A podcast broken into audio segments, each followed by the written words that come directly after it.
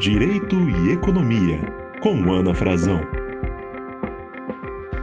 Olá, sejam bem-vindos ao Direito e Economia. Eu sou Ana Frazão, professora de Direito Civil, Comercial e Econômico da Universidade de Brasília, e hoje eu tenho a grande alegria de ter como convidado o professor Carlos Arruda, que é professor na área de inovação e competitividade e gerente executivo do Núcleo de Inovação e Empreendedorismo da Fundação Dom Cabral. Professor Carlos, muito obrigado por ter aceito o nosso convite. É uma grande honra tê-lo aqui conosco hoje. É um prazer participar, Ana. Que bom. E eu queria começar a nossa conversa te indagando sobre a sua trajetória pessoal, porque a gente percebe que a sua vida profissional, sua agenda, elas giram em torno de múltiplos temas, mas com foco realmente em inovação e competitividade. Então, eu queria te perguntar como é que você se interessou por esses assuntos, como é que você organizou sua vida profissional em torno deles. Obrigado pela oportunidade de falar um pouco da gente, né, de si próprio. É muito bom. É, eu, eu sou engenheiro mecânico, minha formação básica é engenheiro mecânico, eu trabalhei como engenheiro durante alguns anos, até que por um infortuito eu herdei, por um falecimento do meu pai, de uma empresa de consultoria na área financeira, o que me levou a fazer um mestrado em administração e que, é, e que como consequência, eu acabei gostando do mundo acadêmico, da experiência acadêmica, e fui convidado por um professor, um professor inglês, para acompanhá-lo. Ele estava voltando para a Inglaterra e ele me levou como estudante de doutorado. Então, eu, aos 33 anos, eu mudei de engenheiro mecânico para acadêmico na área de teoria das organizações, processo de decisão e tudo. Fiquei nesse né, dois anos de mestrado, quatro anos de doutorado, na, morando na Inglaterra, já com família, e, e de, terminado o doutorado, eu fiz um, um período curto de pós-doutorado na, na Austrália e voltei para o Brasil. E no Brasil, o meu estudo era sobre como empresas brasileiras se tornavam multinacionais. E nós vimos naquele momento que a maior barreira à internacionalização de empresa brasileira era uh, o próprio país, as condições que o Brasil oferecia. E isso estava associado a estudos feitos nos Estados Unidos e na Europa por um professor americano, Michael Porter, e na Europa por um professor suíço-italiano, Stefani Garelli, e mais uma agenda da OCDE, que era exatamente analisar como que países criam condições que são favoráveis ou desfavoráveis à capacidade de competir das suas empresas, o que nós chamamos de competitividade. Então, uhum. a palavra competitividade entrou na minha agenda é, como um resultado de pesquisa. E, olha, o que impacta uma empresa brasileira do setor de cosméticos, setor motor, setores de engenharia, a ser ou não um sucesso internacional é uma boa parte da empresa, mas uma parte significativa do próprio país. Seja uhum. na questão da infraestrutura, seja na questão do marco regulatório, seja na formação de pessoas, seja nos incentivos que esse país oferece. E quando nós comparamos, eu, eu estava trabalhando na Fundação do Cabral, comparando países, nós vimos que o Brasil não oferecia condições muito adequadas. E o Fórum Econômico Mundial, nesse momento, gerava um relatório de análise comparativa de competitividade. Então, eu, eu, então, fui ousado de propor que o Brasil fizesse parte do relatório, é, e então nós nos tornamos um país, junto com a Argentina e Chile, os três países latino-americanos participantes. É, de lá para cá, esse relatório transformou, hoje são dois grandes estudos.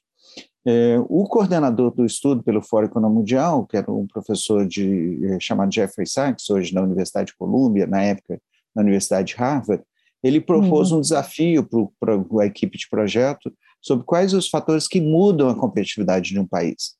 E o fator resposta a essa pesquisa, essa investigação, comparando centenas de países, foi a inovação. Então, eu, como professor, eu não estudei inovação, eu vi inovação como um fator determinante das mudanças da condição de um país. Então, eu comecei, então, a pesquisar o que é inovação, como que as empresas inovam. Então, eu digo que, academicamente, eu não escolhi os meus temas de pesquisa, eles que me escolheram, né, da internacionalização de empresas para competitividade, da competitividade para internacionalização. Eu acabei recebendo um convite para trabalhar nas Nações Unidas, e onde fiquei por quase cinco anos, e depois desse período eu acabei voltando para a Fundação do Cabral, onde fiz toda a minha carreira acadêmica e profissional. É, então, eu, eu como, como professor, como pesquisador, eu falo, fique alerta às perguntas, porque uhum. elas podem te levar para novas, novas perguntas que você não tem respostas, e esse tem sido minha, minha, meu interesse de estudo, inovação, depois chegamos na, na, no mundo digital, agora recentemente nós estamos muito inseridos no mundo dos impactos ambientais e sociais, o chamado ESG, é, acabamos de publicar um trabalho sobre inovação e ESG, é, e uma série de livros sobre transformação é, tecnológica, economia digital e seu impacto nas empresas, na economia, na sociedade. Então, esse é né, tem sido o meu histórico aí de, de grandes temas, nos levando a outros grandes temas. Que legal, não, isso é muito bom até para ver como a gente precisa estar aberto para essas oportunidades da vida, né? Às vezes a gente planeja algumas coisas e surgem outras oportunidades, enfim, é muito bom ouvir a sua história. E eu queria te provocar um pouco mais sobre a inovação, principalmente na economia digital, porque quando a gente uhum. analisa a situação do Brasil, a gente tende a achar que existem vários outros problemas, que não só apenas os desincentivos à inovação. Como é que você vê essa problemática? Quando a gente une isso com uma série de outras mazelas do nosso país, e ainda mais num uhum. contexto de uma economia digital, que me parece que aumentou ainda mais a importância da inovação, não é? E a, e a oportunidade que a inovação pode trazer, porque Exato. está tudo por, tem uhum. muito para ser construído, né? O que é espetacular, né? Uhum. É, né? Como professor de inovação, eu entendo que as grandes oportunidades de inovação estão nos momentos de crise. E uhum. o momento de crescimento de uma economia é quando você maximiza o retorno daquilo que você inovou na, no período anterior. Então, uhum. assim, crises, pandemias, crises econômicas, transformações tecnológicas são os momentos históricos na humanidade de gerar inovação. E nós, né, nossa, nossa, nossa geração, apesar da, da tristeza do, da pandemia, estamos vivendo esse momento, que é um momento histórico muito especial. É, o, então, primeiro, falar um pouquinho de inovação, porque quando nós, então, chegamos à conclusão que o que muda um país é a sua capacidade de inovar, e que inovar faz parte de uma cadeia de valor, né? inovar é o final de um elo que começa lá com a educação, a educação básica, a educação científica tecnológica, com as ciências nas universidades, com a tecnologia, que é a transformação da ciência na aplicação, e a e inovação, que é a transformação de todo esse conhecimento em, em, em ganhos monetários, ganhos econômicos. Então, nós falamos para ter uma cadeia de valor, e nós, naquele estudo que fizemos, né, junto com a equipe do Fórum Econômico Mundial, nós vimos que para um país ser inovador, não basta ter empresas inovadoras. Ele tem que ter educação compatível, ele tem que ter universidades gerando ciências compatíveis, ele tem que ter capacidade de absorção tecnológica criada no país ou em outros países, e ele tem que ter capacidade de inovar nas empresas. Então, é uma sequência de causa e consequência.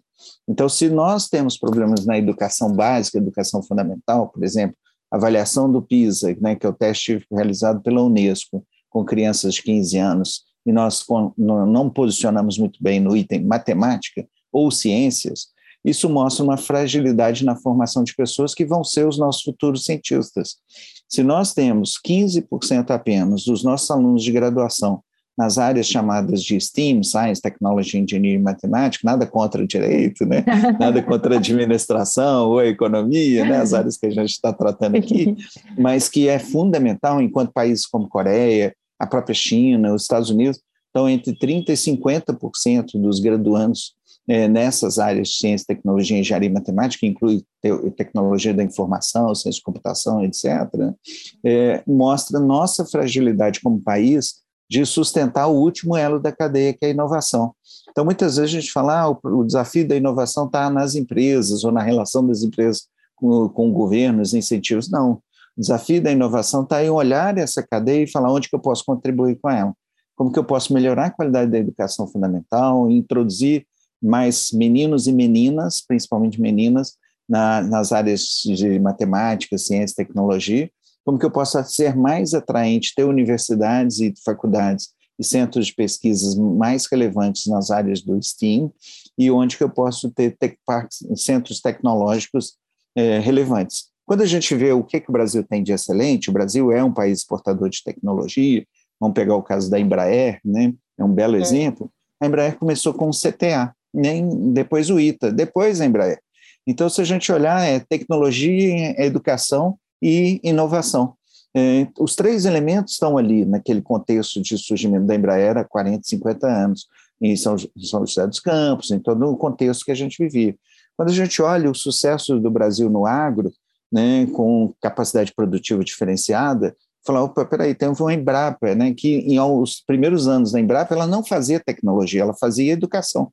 A Embrapa concedeu bolsas para milhares de brasileiros, criou, apoiou a, a, formação de centros de alta qualidade na educação a, a, agro, como Viçosa, no Rio Grande do Sul, em vários lugares do Brasil, e, e desse movimento de formar pessoas no Brasil e no mundo, depois criar centros de pesquisa, cooperar com empresas que surge esse boom da, da capacidade produtiva. Né? O Brasil é hoje, por exemplo, só para citar um setor, um dos o maior país exportador de celulose de fibra curta, de base de eucalipto. Isso é fruto de pesquisa no Brasil, liderado pela Embrapa, com profissionais que foram formados pela, pela existência da Embrapa. Então, você tem uma cadeia de valor que precisa ser olhada e ser tratada. Como o mundo é um mundo muito integrado, eu posso falar, ok, então eu não consigo formar cientista suficiente, eu vou trazer do mundo. E aí vem o que você estava provocando, que é o mundo da tecnologia, né, do digital. Como o mundo todo está tá agora criando inovações em digital, não sobra gente para o Brasil. E vai faltar gente no Brasil. Está faltando gente no Brasil. O último número que eu vi é uma estimativa de 700 mil postos de trabalho nas áreas de tecnologia de informação que vão ficar em vazio por falta de mão de obra qualificada. Imagina empreendedores, imagina cientistas de dados, imagina pesquisadores acadêmicos, vai faltar muita gente. E os bons aqui do Brasil provavelmente vão ser atraídos para os outros países que também estão faltando gente. Então, eu quando eu olho essa cadeia, eu tenho que olhá-la de uma forma estratégica. Né? Assim, qual que é o papel do Estado? O papel do Estado é educação, o papel do Estado é facilitação, o papel do Estado é correr risco. Né? O, o, hoje nós só estamos usando essa tecnologia aqui de Zoom, videoconferência, telefonia celular, internet, porque um Estado, vários Estados, né, no caso a, os Estados Unidos em primeiro lugar, Suíça, Alemanha, Japão e outros, investiram num projeto de risco que é a telecomunicação remota e tudo. Então, foi o, a DARPA, que é um projeto do governo americano com, com a área de defesa, correndo esse risco, empreendendo, e aí uhum. gerando tecnologia que depois é absorvida pela empresa e que gera os negócios. Então, é uma cadeia complexa, é um ecossistema complexo. Eu não acho que a, o Estado deve subsidiar e, e, e apoiar a inovação nas empresas, ele deve facilitar e ele deve investir na inovação de risco nas novas tecnologias. Quais são hoje as novas tecnologias? Inteligência artificial, né? nanotecnologia, metaverso, né?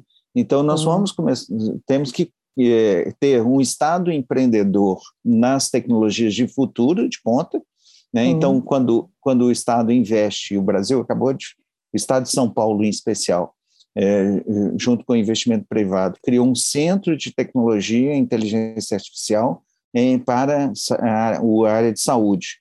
Então, empresas com Estado e com universidades colaborando, a chamada Triple Ls, o Estado uhum. colocando dinheiro, que vai sem fundo, a fundo perdido, vamos chamar assim, que não é um bom nome, mas sem retorno, uhum. o retorno é o conhecimento. As uhum. empresas investindo nessa colaboração e as universidades contribuindo. Vou ter mais gente formada, vou ter mais conhecimento criado e vou ter potencial de inovar em inteligência artificial.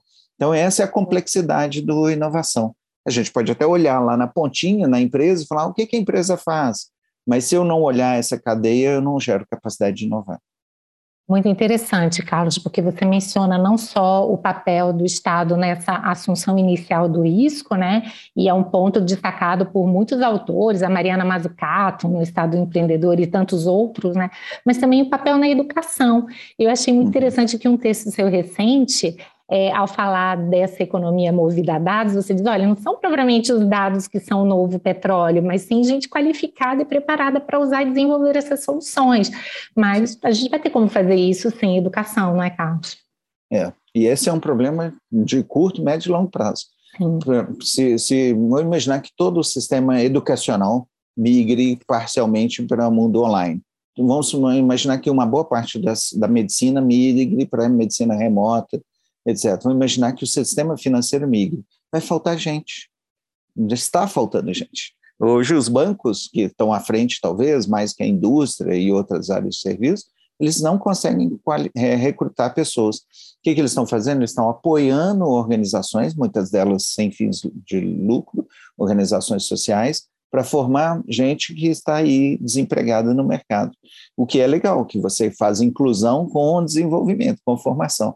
Né? Você tá, tem movimentos, né? uma, uma, grande multinacional americana, ela faz um movimento de formar, atrair meninas é, para a área de engenharia, matemática, estatística e tal, para ter cientistas de dados que hoje talvez não viessem para essas áreas. Então, há uma uhum. preocupação de maior diversidade de gênero, um interesse. Então, eu até digo que as empresas também têm que ter um papel social importante aqui, porque senão elas não vão ter gente para contratar lá no futuro. Então, uhum. esse papel da educação, na minha opinião, não é só um papel do, do Estado. O Estado tem um papel muito importante, mas é um papel também das empresas, porque elas que vão ressentir a falta Sim. de mão de obra qualificada e vão pagar caro por isso não vai ter gente, elas não vão, vão perder competitividade, capacidade uhum. de crescimento, etc. E é um papel das famílias, né? Eu tenho um amigo que é um especialista em educação, ele fala, um ministro da educação no Brasil tinha que ser um marqueteiro, porque do mesmo jeito que hoje a gente liga a televisão e fala agro é pop, nós nunca ouvimos falar educação é pop. Né? Pelo contrário, e, né? E as famílias não estão cobrando das escolas, né, com a educação de qualidade. Então, nós, né, sociedade, tínhamos que falar: olha, a prioridade da nossa sociedade, como a Coreia fez, como a China, de certa forma, está fazendo, como Taiwan fez e tal, é falar educação acima de tudo. Educação é pop. Uhum. Né, nós temos que vender essa imagem, nós temos que contribuir, participar ativamente disso e valorizar mais a educação. É, então, eu acho que tem aí o envolvimento, sim, o Estado tem um papel fundamental, Brasil é o oitavo país do mundo em investimento em educação, proporcional ao PIB, mais de 6% do nosso PIB é investido na educação. Isso tem mantido já nos últimos 20 anos, que é espetacular, mas o Brasil é entre os piores países do mundo na qualidade da educação. Então, nós temos que sair dessa agenda de inclusão, que é fundamental e importante, mas temos que avançar na agenda da qualidade. E a agenda uhum. da qualidade não é uma agenda de qualidade minoria, como foi historicamente. Uhum. Ah, não, tem uma bela escola lá em São Paulo, aí em Brasília, aqui em Belo Horizonte, privada, para elite. Nós temos uma, melhor, uma bela universidade pública, então não é educação de elite, é educação de qualidade para a massa. Nós, se a gente tiver 10 milhões de brasileiros bem informados, não basta. Né? Nós temos que ter 30 milhões de brasileiros bem informados, e muitos deles são negros, muitos são mulheres, muitos são da periferia, muitos são de escola pública, o que não é verdade hoje no Brasil. Uhum.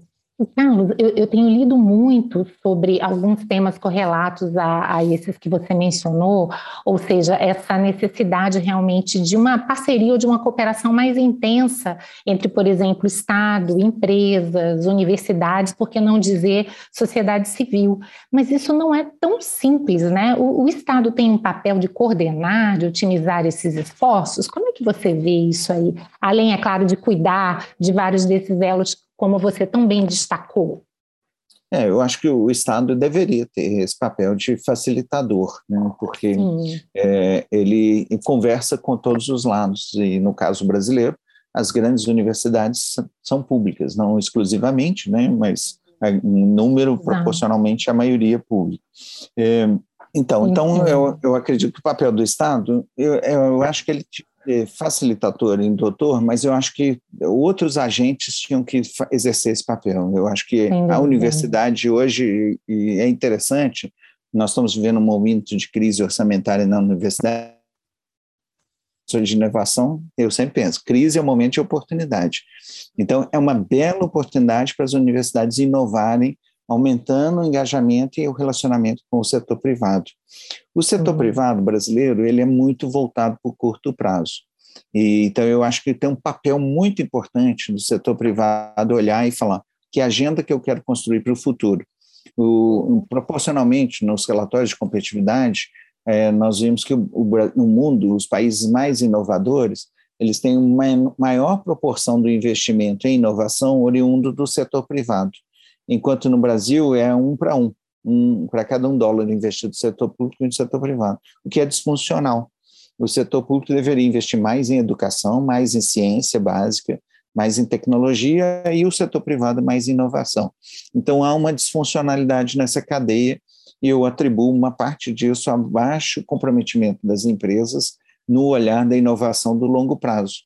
Quando a gente olha né, as empresas mais inovadoras do Brasil, é lógico que a gente vê empresas que têm essa agenda, né? Eu citei uhum. Embraer, ia evitar ficar empresa, mas uhum. a Embraer tem uma agenda de longo prazo e também de curto prazo, mas a maioria das outras empresas tem uma agenda de mercado, uma agenda de curto prazo, que é muito bom para a inovação e muito bom para a própria empresa, mas uhum. não para o país. Então, a gente precisaria criar na, na, no empresariado brasileiro essa mentalidade também de participar da, do desenvolvimento da tecnologia, do conhecimento, numa agenda do amanhã. É, eu acho que a crise vai facilitar isso e a economia digital vai facilitar isso, porque está tudo por vir. Né? Uhum. Hoje, há uns seis meses atrás, nós não conhecíamos essa palavra metaverso. É Daqui verdade. a três anos, nós vamos estar tá fazendo muita coisa usando essa tecnologia. há, uhum. há 12 anos, a gente não conhecia essa palavra chamada smartphone. Tem uhum. pouco mais de 12 anos essa palavra e esse uso, né? É muito pouco tempo. Então, as tecnologias estão mudando muito rapidamente, chegando aceleradamente, e as empresas vão ter que perceber que elas vão ter que se antecipar no seu envolvimento com esse, com esse relacionamento tecnológico. Então, eu acho que o Estado tem um papel, ele falta, no Brasil, ele precisa continuar empreendendo, né? Nós citamos Embraer, citamos Embrapa como exemplo de um Estado empreendedor, que é citado uhum. pela Mariana Mazzucato e outros Sim. pesquisadores, mas nós precisamos ter mais.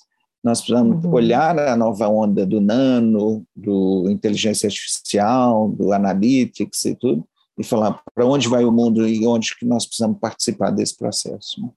Como você mesmo falou, né, Carlos, além de tudo, incluindo nesses projetos, nessa visão de longo prazo, questões como a redução de desigualdade, né, você mencionou, por exemplo, a questão de gênero, a questão dos investimentos sustentáveis, com foco no meio ambiente e tantas outras coisas, né, que sem uma visão é. de maior alcance fica realmente muito difícil de conciliar, né. É. Quando, quando em 2015 foi o primeiro estudo que nós fizemos sobre é, tecnologias digitais. E foi uma análise comparativa da adoção de tecnologias digitais, como análise de dados, big data, inteligência uhum. artificial na indústria brasileira, em uhum. comparação com a indústria alemã. O Brasil não tinha nada praticamente, era muito pouco né, uhum. na indústria brasileira. Nós analisamos 250 empresas no Brasil e 250 empresas na Alemanha. A Alemanha estava uhum. bem mais avançado, ainda muito aquém do que é hoje, mas bem mais avançado. O Brasil ainda estava falando em analógico, em, falando em automação, então um estágio uhum. anterior à, à, à, digitalização, a chamada indústria 4.0. É, e, e, naquele momento a gente falou, não, aqui tem uma grande oportunidade de inovação, é, que a OCDE chama de Data Driven Innovation, eu criar, gerar inovações, como o PIX, por exemplo, é um, data, é um típico Data Driven Innovation.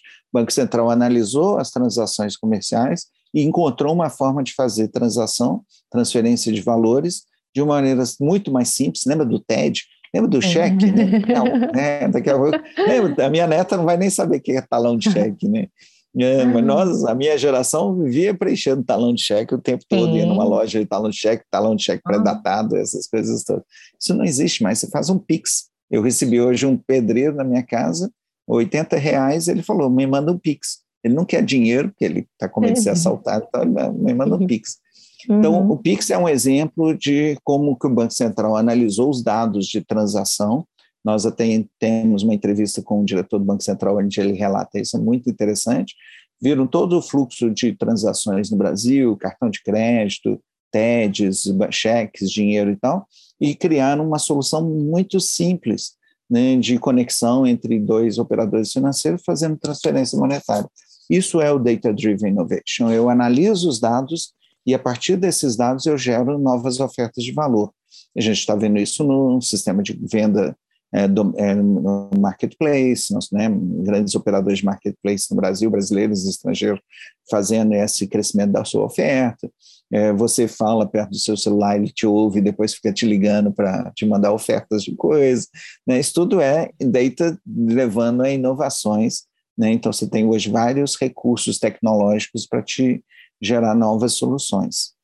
As Algumas inovações não tão boas, né, Carlos? Essa nossa falta de privacidade aí é que você se referiu, é. né?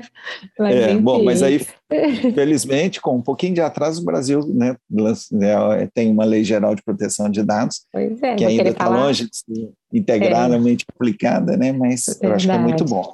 Que bom, então, eu queria até falar com você. Hum, pois não. Uhum, Data Driven Innovation, para nós, na, lá em 2015, falou, puxa, esse é o futuro. Hoje, uhum. quando eu olho, eu vejo muitas empresas, né? pequenas empresas bancárias, Nubank, Banco Inter, grandes empresas do setor bancário, do setor financeiro, empresas de transporte, empresas, empresas de telecomunicações. Né? Nós temos um exemplo fantástico no Brasil, uma empresa de mídia, entretenimento, usando muito inteligência de dados e dados para uhum. aumentar a oferta. Né? Você tem uma oferta uhum. dirigida às suas necessidades ou seus desejos né, a área de saúde, a área de educação, eu acho que tem um caminho muito interessante pela frente. Hoje, né, isso foi em 2015 e hoje isso já é uma realidade. Não, uhum. não é uhum. universal, poucas empresas ainda, né, proporcionalmente falando, entendem o que é dados e como que eu posso transformar a minha oferta de valor uhum. para o mercado com dados, que é inovação. Inovar uhum. é, é, é melhorar e trazer novas ofertas de valor para gerar né, valor na sua relação com o seu mercado. É, hoje tem uma outra mina de oportunidades aí, que é a questão ambiental e social. Né? Eu pensar como eu me tornar uma empresa com menor impacto ambiental, né? como que eu reduzo. Imagina uma universidade de Brasília, a pegada uhum. ambiental que vocês deixam. Né? Se cada aluno se deslocar para ou mesmo usar um, um, um videoconferência usando energias não renováveis, ou usando ônibus, ou usando de transporte público, usando transporte particular, cada professor, cada, cada quilômetro que as pessoas se deslocam, elas estão gerando emissões e, e ajudando na contaminação e nessa preocupação que todos nós temos do aquecimento é, e as mudanças climáticas. É, então, a pergunta é como que uma universidade pode deixar de ter impacto ambiental? É, que é, não vou falar uma indústria, que é óbvio, nem uma empresa uhum. locadora de automóveis, falar uma universidade. Né? Uhum. E essa é uma pauta de oportunidades, né? Então, Ana, eu, eu é. a pergunta aí para seus colegas da UNB, né? Excelente, é, como, Carlos, é, né? da Dom Cabral, todos, né? uhum. como que nós reduzimos esse impacto sendo uma área de educação, de serviço e tudo. Uhum. Então, eu vejo como uma mina de oportunidades de inovação toda essa pauta ambiental e social, como eu sou mais inclusivo, como é que eu evito o, uhum. o, o, o viés inconsciente na seleção de pessoas, né, uhum. como que eu sou inclusivo nas questões mais complexas, como LGBTI e tudo mais. É. E é muito interessante porque esse seu olhar, que aliás é um olhar compartilhado por muitas pessoas, ele, ele supera completamente esse trade-off, às vezes, entre, por exemplo, um investimento sustentável e algo lucrativo, porque às vezes parece que fazer investimento em meio ambiente, em, em questões sustentáveis do ponto de vista social e tantas outras, é só custo. E é o que você está dizendo, não, isso é oportunidade, né? Novos modelos é. de negócios em que você pode unir o propósito também com lucratividade, com inovação e com muitos benefícios também econômicos, né? Não é. necessariamente é. há uma separação aí. É, eu pessoalmente tenho uma visão de que nós não devemos tratar isso na forma de um determinismo. Seja, uhum. todas as empresas têm que ter essa pauta. Eu acho que não. Sim. Eu acho que tem que ser por uma escolha estratégica. Eu Sim. quero me diferenciar como instituição de ensino por ter um impacto ambiental uhum. neutro ou positivo, não negativo. Uhum. É, então, assim, eu acho que. A, e se, a, é, se esse prestador de serviço, essa escola, não tiver, talvez o cliente fale: eu não quero estudar nessa escola né? Porque ela não não preocupa com isso, ela não preocupa com a diversidade e tal. Mas na minha opinião, eu, eu né, como um professor de inovação, não poderia ser diferente de competitividade. A minha visão é não, isso é uma escolha estratégica. A empresa pode escolher, ela vai pode até morrer, né? Kodak morreu, né? Dezenas de empresas não existem mais. Né, várias uhum. estão morrendo nesse momento porque fizeram escolhas estratégicas desalinhadas com o movimento da sociedade.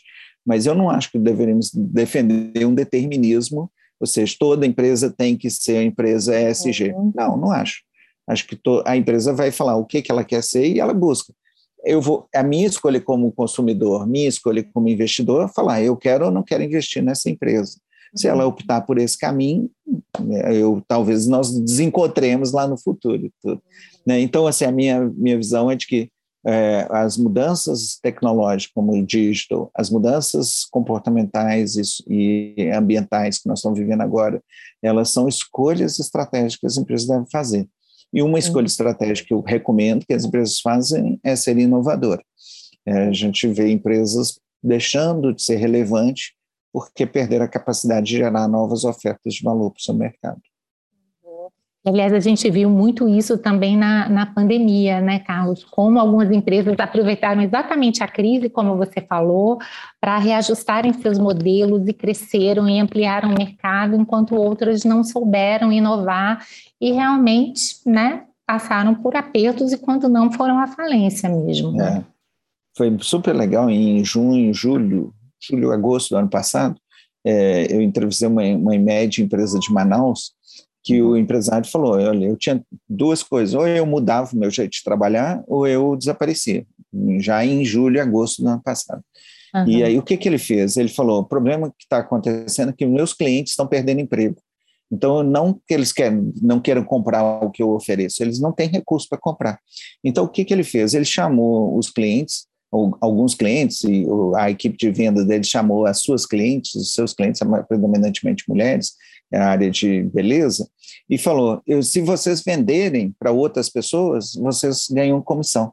Então, o que eles transformaram? O cliente em, em, em transformaram o cliente em fonte uhum. de renda, eles transformaram o vendedor em fonte de renda para o cliente.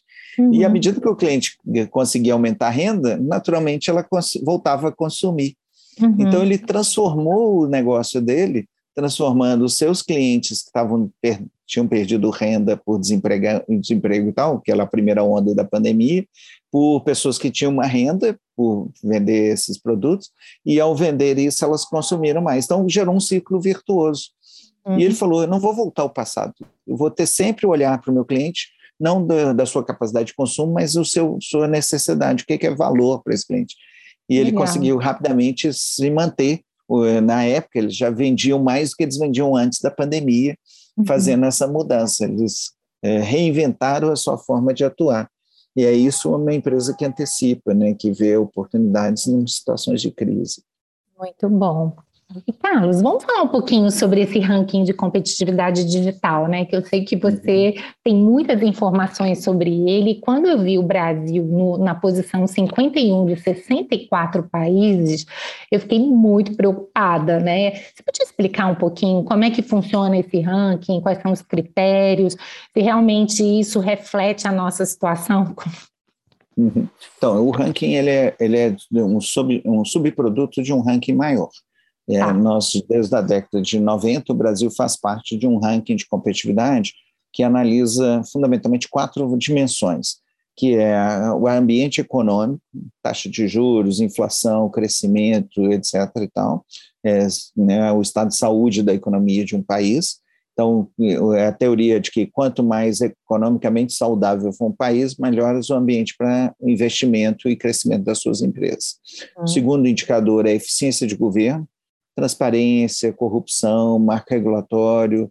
Quanto mais simples forem as legislações, mais fácil fazer negócio, mais atraente o país. Estabilidade jurídica, se eu confio no, no país.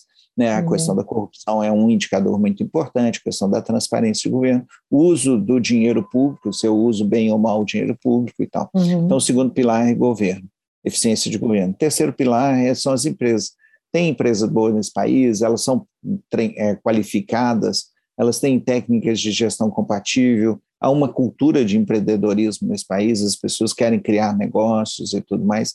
Então, esse é o terceiro indicador. E o último, que é, um, é bem amplo, chamado infraestrutura, inclui infraestrutura básica, rodovias, portos, aeroportos, etc., é infraestruturas tecnológicas, é, é, é, acesso à banda larga, 5G, 4G, 5G, é, é, disponibilidade de, de energia, por exemplo, e tal.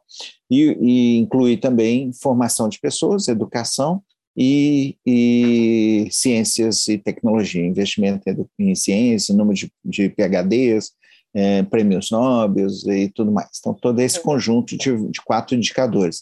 O que, é que nós fizemos? Com o crescimento da, do aspecto digital da economia, nós falamos quais dos esses indicadores impactam, estão relacionados à tecnologia digital.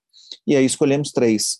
Infraestrutura tecnológica. O Brasil, o país tem cabo, fibra de, cabo de fibra ótica, tem acesso, como é que estão as redes de Wi-Fi, como é que estão as redes de banda larga, como é que estão as redes de 4G, 3G, agora 5G, é, qual a velocidade média de acesso, etc. Então, tudo isso a gente consegue medir e comparar países, ou seja, a infraestrutura está adequada para o mundo digital.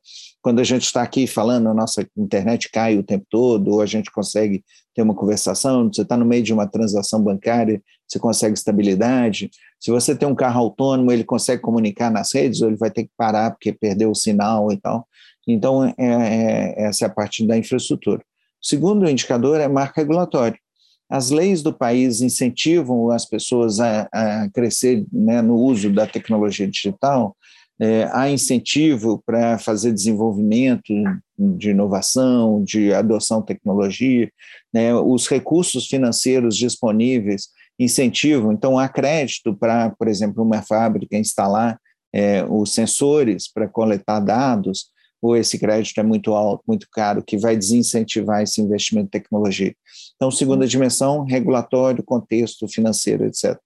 E o terceiro bloco é pessoas, né, tendo o entendimento de que, numa transformação tecnológica, o fator fundamental é pessoas. Para a adoção da tecnologia, tecnologia que vem pronta lá de uma grande empresa americana, europeia e tal, ou para desenvolvimento de novas tecnologias. Qual é a capacidade humana? Então, esses são os três indicadores: capacidade humana, marco regulatório e contexto financeiro, e infraestrutura. E aí são comparados, então, usando é, dados estatísticos e dados de opinião. É feita uma, uma pesquisa de opinião nos, mesmos, nos 64 países ao mesmo tempo, nesse caso no Brasil e no mundo todo foi feito de fevereiro a, a junho desse ano, né?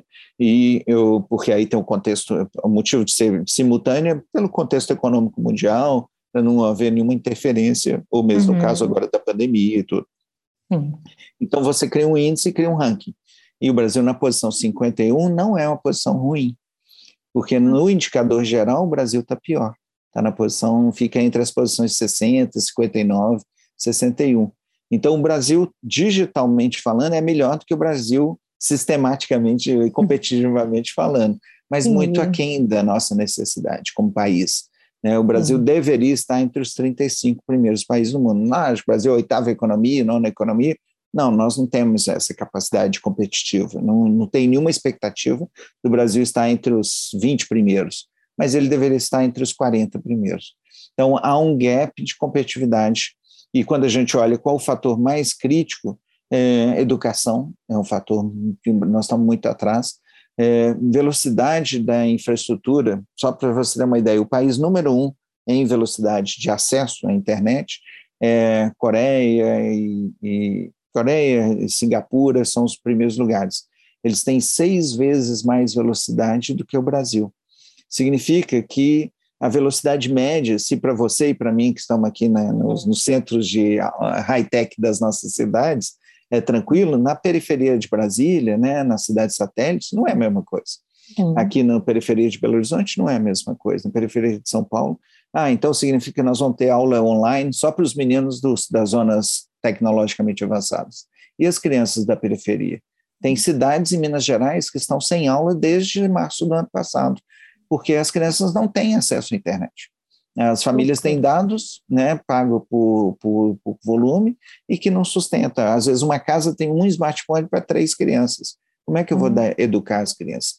Então, uhum. essa, é, essa é a nossa deficiência. Nós temos deficiência em infraestrutura, mas o nosso grande desafio é o desafio humano nesse processo. Sim. Eu vi até que você menciona num dos seus artigos que na questão do talento o Brasil só ficou na frente da Venezuela. É isso mesmo, cara? É, isso mesmo. É. E o Brasil vem se mantendo nessa posição tão ruim. Assim, então, nós estamos muito comprometidos. E aí volta o que nós já conversamos: não é uma agenda de governo, não é uma agenda do setor privado, é uma agenda de país. É você, eu, as empresas, as universidades, o governo, os estados as empresas, é, é, é, toda empresa de, com capacidade, não vou falar grande empresa, médias empresas, talvez não as pequenas empresas que né, têm limites, mas mesmo as médias empresas com alguma capacidade deveriam pensar qual minha, meu papel no desenvolvimento de pessoas, que vai faltar gente. Vai faltar gente no supermercado, vai faltar gente nas fábricas, vai faltar gente nas universidades, e nós temos que pensar isso de forma mais comprometida como sociedade. Assim. Sem dúvida, Carlos. E bom, se já falta gente e os poucos que têm, além de tudo, vão para os outros países, porque lá é que eles têm as melhores oportunidades, de fato, o cenário acaba não sendo muito promissor, né? É. O, o, lado bom é assim, tem gente sobrando, né? é. só que elas não estão qualificadas, então nós precisamos investir em qualificação de pessoas, uhum. né? o skilling, reskilling. Seriamente, né? É. Um estudo do Fórum Econômico Mundial, que é nosso parceiro no outro relatório de competitividade, ele mostra que há uma perspectiva de 95 milhões de postos de trabalho na área digital sendo criado no mundo. Ótimo, né? E, mas uhum. só que há uma perspectiva de 84, 85 milhões de postos de trabalho que vão desaparecer. Então, né, provavelmente na sua casa, antigamente, vinha uma pessoa ler o seu consumo de energia é, uhum. naquele reloginho lá. Hoje, isso, uhum. muitos desses relógios estão conectados via internet e, a mesma coisa com gás em, em prédios, etc. Então, não tem mais o, a função de leitor de consumo de gás, água, energia. Isso hoje, nas principais cidades, já está automatizado.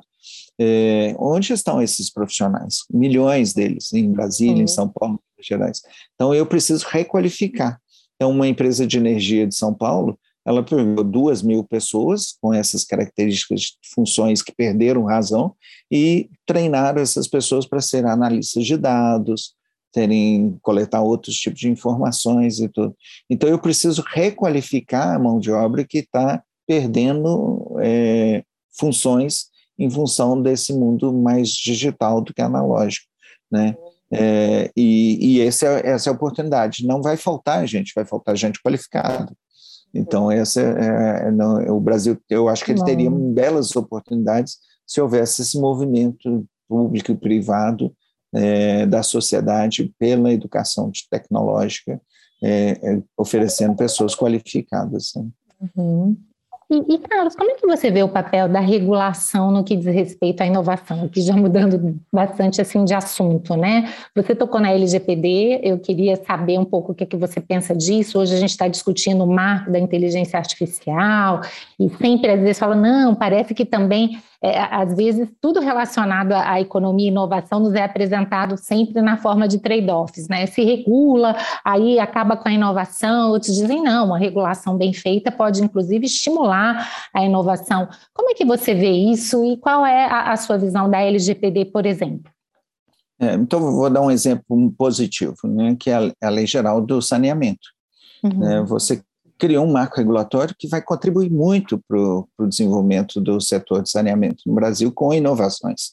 Então, eu, exatamente isso. Se eu tenho um marco regulatório que é construído com um olhar é, positivo, um olhar de desenvolvimento, né? É, e eu acredito que a Lei Geral de Proteção de Dados tem essas características, é lógico que ela poderia ter sido antes e talvez até mais atualizada, né? Eu diria que ela está um uhum. estágio atrás de onde ela poderia estar, mas ela tem as características legais adequadas para incentivar, para promover. É, é. ela, ela vai restringir o abuso. Né? E isso é muito difícil, porque vamos pegar um tema complexo que é a inteligência artificial, porque ele é complexo porque ele ainda está em construção, não está consolidado. Né? E, e, e, tem a questão da privacidade, tem a questão do respeito à informação. Tem... Então, até onde nós podemos usar a inteligência artificial sem o bias que nós temos como ser humano, né, o chamado viés inconsciente, que nós transferimos para qualquer algoritmo que desenvolvemos. Então, eu acho que existe aí uma, uma zona cinzenta de eu vou começar regulando e ao regular eu vou inibir o desenvolvimento, eu vou deixar acontecer anarquia, né, de forma muito uhum. liberal e depois eu controlo, né? Eu acho que não existe uma fórmula correta. Eu acho que é é, lidar com os casos à medida que eles forem surgindo. Né? Orientar, eu acho que o papel do Estado como orientador né, é um papel que faz falta muitas vezes, né, de dar uma orientação, estabelecer referências que, que as pessoas, as empresas possam atuar de maneira respeitosa e, e evitar o abuso. Né? Então, eu acho que a regulamentação ela tem que ser feita com muito mais cuidado, muito mais critério. O grande problema é se ela atrasa muito, que eu, como o caso, eu acho, da Lei Geral de Proteção de Dados, ela tende a ser mais lenta e ela acaba é, atrapalhando por atrasar, por, ser, por vir muito tarde nessa, nessa agenda. Então, por exemplo, a questão de propriedade intelectual nessas cooperações que a gente falou da Triple Hélice, né? Eu deveria incentivar, eh, promover, cobrar mais proteção de dados, de direitos autorais numa cooperação empresa, universidade e governo, ou eu deveria ser mais liberal? É, a experiência no mundo mostra que se eu sou mais liberal, o uso da tecnologia é mais rápido. Se eu restringo, eu começo a inibir é, o uso da tecnologia, porque eu crio tantas barreiras, e impeço a colaboração. Então, a, a minha visão em relação à propriedade intelectual numa cooperação é de vamos de goodwill, vamos buscar juntos o que seja bom para as duas partes, sem impedir, mas eh, dando dando direitos. É, é, é, fácil falar, né? Como, como especialista você vai falar, é fácil falar, mas achar esse ponto é sensível, né? Mas eu acho que esse é o nosso desafio. Acho que é. temos sim que ter regulamentação, regulação, mas sem, sem inibir processo de desenvolvimento. Não, perfeito. O nosso pensamento é muito convergente. Eu sempre digo, olha, não há soluções simples para problemas complexos. Se elas existirem, elas acabam sendo equivocadas, né? Então, no fim das é. contas, é como você bem resumiu, é encontrar um ponto de equilíbrio e lembrar que isso exige também muito mais do regulador, né? Essa atenção, uhum. a atualização, o acompanhamento, enfim. E, Carlos, já que caminhando aqui para o final da nossa conversa, eu queria te perguntar o que, você acha da multidisciplinaridade né, na inovação. Assim, hoje, cada vez mais, a gente tem visto, pelo menos essa é a minha visão, é, a necessidade de, de pessoas que dominem várias áreas, né? Direito, economia, gestão, tecnologia. Na tua experiência prática com inovação, você realmente acredita que isso realmente é importante ou a gente ainda tem aquele nicho de, de, de, especialidades, né? E já que você tocou na inteligência artificial, eu vou até te fazer também uma pequena provocação, que hoje uma, uma grande crítica à inteligência artificial é exatamente que ela tem se desenvolvido sem um diálogo maior com preocupações jurídicas, com preocupações éticas, o que seria imperioso. Como é que você vê isso, Carlos? Bom, então eu, eu vejo inovação, ela tem fases do processo de inovar. Uhum. Né? A fase inicial, que é quando eu identifico um problema, uma ideia, uma oportunidade ou um conhecimento, e eu vou explorar como transformar isso em algo que gere valor num produto, num serviço, num negócio, numa empresa nova, etc. Nessa fase inicial, a diversidade é fundamental, a multidisciplinariedade, porque eu preciso ter, ser capaz de fazer novas perguntas. Uhum. Eu ainda não uhum. estou na fase de resposta, eu estou na fase de exploração das perguntas.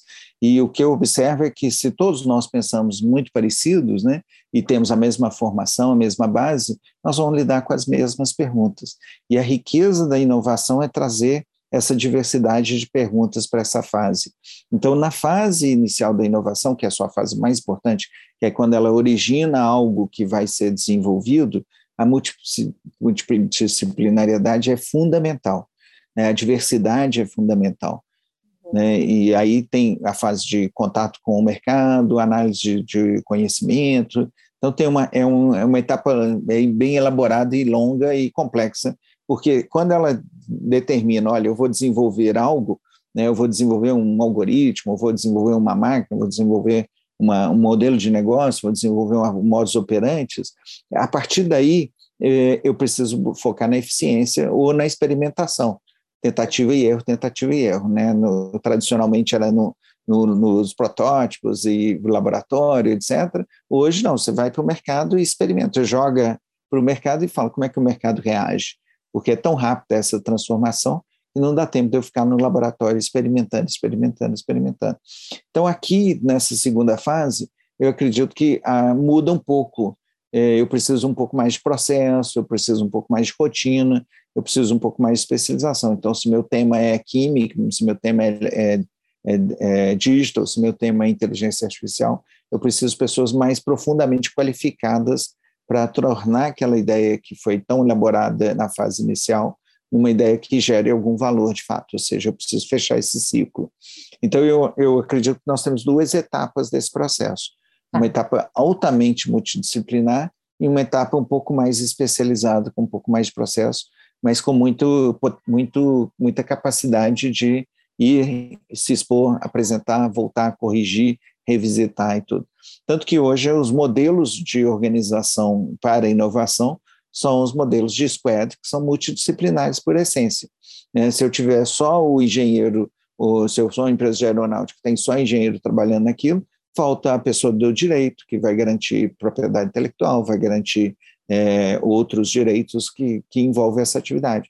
Falta o pessoal de mercado, falta o pessoal de, de, de comportamento do consumidor, faltam outras competências. Então, mesmo empresas de engenharia, hoje de manhã estava numa siderúrgica, nos projetos de inovação, o squad é muito diversificado. Tem psicólogos, tem advogados, tem engenheiros, tem administradores trabalhando junto com a, mesmo na fase mais avançada do processo. Então, eu, eu acho que a essência da inovação é a diversidade, é a multidisciplinariedade. E a essência dessa inovação que visa atender, gerar valor para o mercado, é, trazer esses múltiplos olhares para essa conversa. Muito bom, Carlos. Para finalizar, eu queria te perguntar uma coisa. A gente tem um, um, público muito grande de estudantes, né? Se você pudesse dar uma dica, um conselho, compartilhar um pouco da sua experiência, ou seja, quem realmente quer se dedicar a essa área de competitividade, de inovação, qual seria aquele conselho que você daria? Então, na competitividade tem um clássico, né, que é a base de, desse assunto, que é um livro chamado Vantagem Competitiva das Nações, do professor Michael Porter, que foi a tese de doutorado do Michael Porter, uhum. onde ele analisa alguns países, alguns setores e algumas é, capacidade produtiva. É um clássico, é um livro dos anos 70, uhum. né, que, que é essencial. Daí você tem vários desdobramentos disso. É, o, há também livros, por exemplo, de um prêmio Nobel, Paul Krugman, que são muito interessantes. Tem um chamado em português internacionalismo pop, que também traz essa visão de que o, o, o país cria condições para que as empresas possam competir. É, falando de inovação, é, um, se quem falar, ah, me, me, me indica um livro básico de inovação, existe um livro que é um clássico no Brasil e no mundo, chama Gestão de Inovação, de um professor chamado Joe, J-O-E, Tidd, T-I-D-D. É, é, esse é um livro de, básico. Olha, eu, lá eu vou saber o que, que é inovação, como eu crio uma estratégia de inovação, como eu crio cultura de inovação, como eu lido com o processo. É um livro dos anos 90, no, do início da, do século, então é um livro ainda tradicional no olhar da inovação. Já, já mais recentemente, o conceito da inovação ágil, incorporando já essa agenda tecnológica digital. É, tem um livro chamado é, Empresa Enxuta, é, o, a empresa ágil, que vale a pena conhecer, que são, são olhares mais dinâmicos para essa prática de inovação. Tem um, um, professor que infelizmente faleceu no ano passado, chamado Clayton Christensen, que era professor da Universidade de Harvard, que criou um termo muito usado e pouco entendido, que é a inovação disruptiva. Inovação disruptiva não é a inovação radical, aquilo novo para o mundo, é aquilo que é bom para o cliente. Ele é disruptivo porque ele orienta o cliente. Então, ele criou essa lógica de vamos olhar o mercado, vamos olhar quem usa e vamos criar soluções para o usuário, não para uhum. a academia ou para o inventor. Né? Uhum. Então, ela é uma orientação que começa no usuário. Normalmente, a inovação começa na ideia e da ideia ela vai para o consumidor. Nesse caso da disruptiva, não, eu começo entendendo as dores, as necessidades do mercado e falo o que, que eu posso oferecer de valor. E aí tem belíssimas oportunidades. Então, então indico o Clayton Christensen como, como referência. É, no final do ano, nós estamos né, no momento de, de, de férias, então é, tem um livro novo que eu, tô, que eu gostei muito, que traz a pauta da inteligência artificial e, e a sua aplicação na sociedade, como a sociedade vai se transformar com a inteligência artificial. É, ele foi escrito por um prêmio Nobel de, de literatura né, inglês chamado Kazuo Ishiguro. É, Kazuo Ishiguro é, é, um autor de origem japonesa, mas nacionalidade inglesa, e ele escreveu um livro que chama Clara com K e o Sol. que é uma, uma, uma máquina de inteligência artificial convivendo com um ser humano, com uma família, e numa sociedade onde você faz, é, não vou fazer um spoiler aqui, mas você faz uso da inteligência completando a capacidade humana, que é o que nós acreditamos que vai acontecer muito rapidamente. Né? Quando eu entro no carro e falo, eu quero ir para um endereço tal e ligo o Waze, na uhum. realidade estou usando inteligência artificial para completar, me complementar como motorista. Né? Uhum. Se eu faço um, uma consulta numa empresa financeira e uso um, um robô de análise de, de investimento, eu estou usando inteligência artificial. Mas por que, que eu não faço isso em outras coisas? Por exemplo, me ajudar no meu processo de educação. Ter um tutor é, e um robô que me ensine, a, a, me ajude a identificar os meus pontos, as minhas habilidades que eu devo desenvolver. Isso é que o Kazuo Ishiguro tentou desenvolver numa sociedade fictícia onde a Clara é um robô que ajuda uma menina. Não vou falar mais para não dar spoiler. Uma boa leitura de verão aí para quem tiver interessado. Carlos, nossa, muito obrigada, viu, por compartilhar aqui, não só seu conhecimento, mas sobretudo a sua experiência, né? Você é, é, é uma pessoa que une muito bem essa questão da teoria e da prática e de uma maneira muito didática que nos deu uma verdadeira aula de inovação. É. Muito obrigada, viu, Carlos? Muita sorte, muito sucesso aí nos seus próximos projetos e a gente continua te acompanhando. Obrigado, Ana. Foi um prazer falar com você. Bom. Você ouviu o podcast Direito e Economia com Ana Frazão. Produção e trabalhos técnicos José Janci Marques. Para maiores informações, acesse o site anafrazão.com.br e siga nas redes sociais.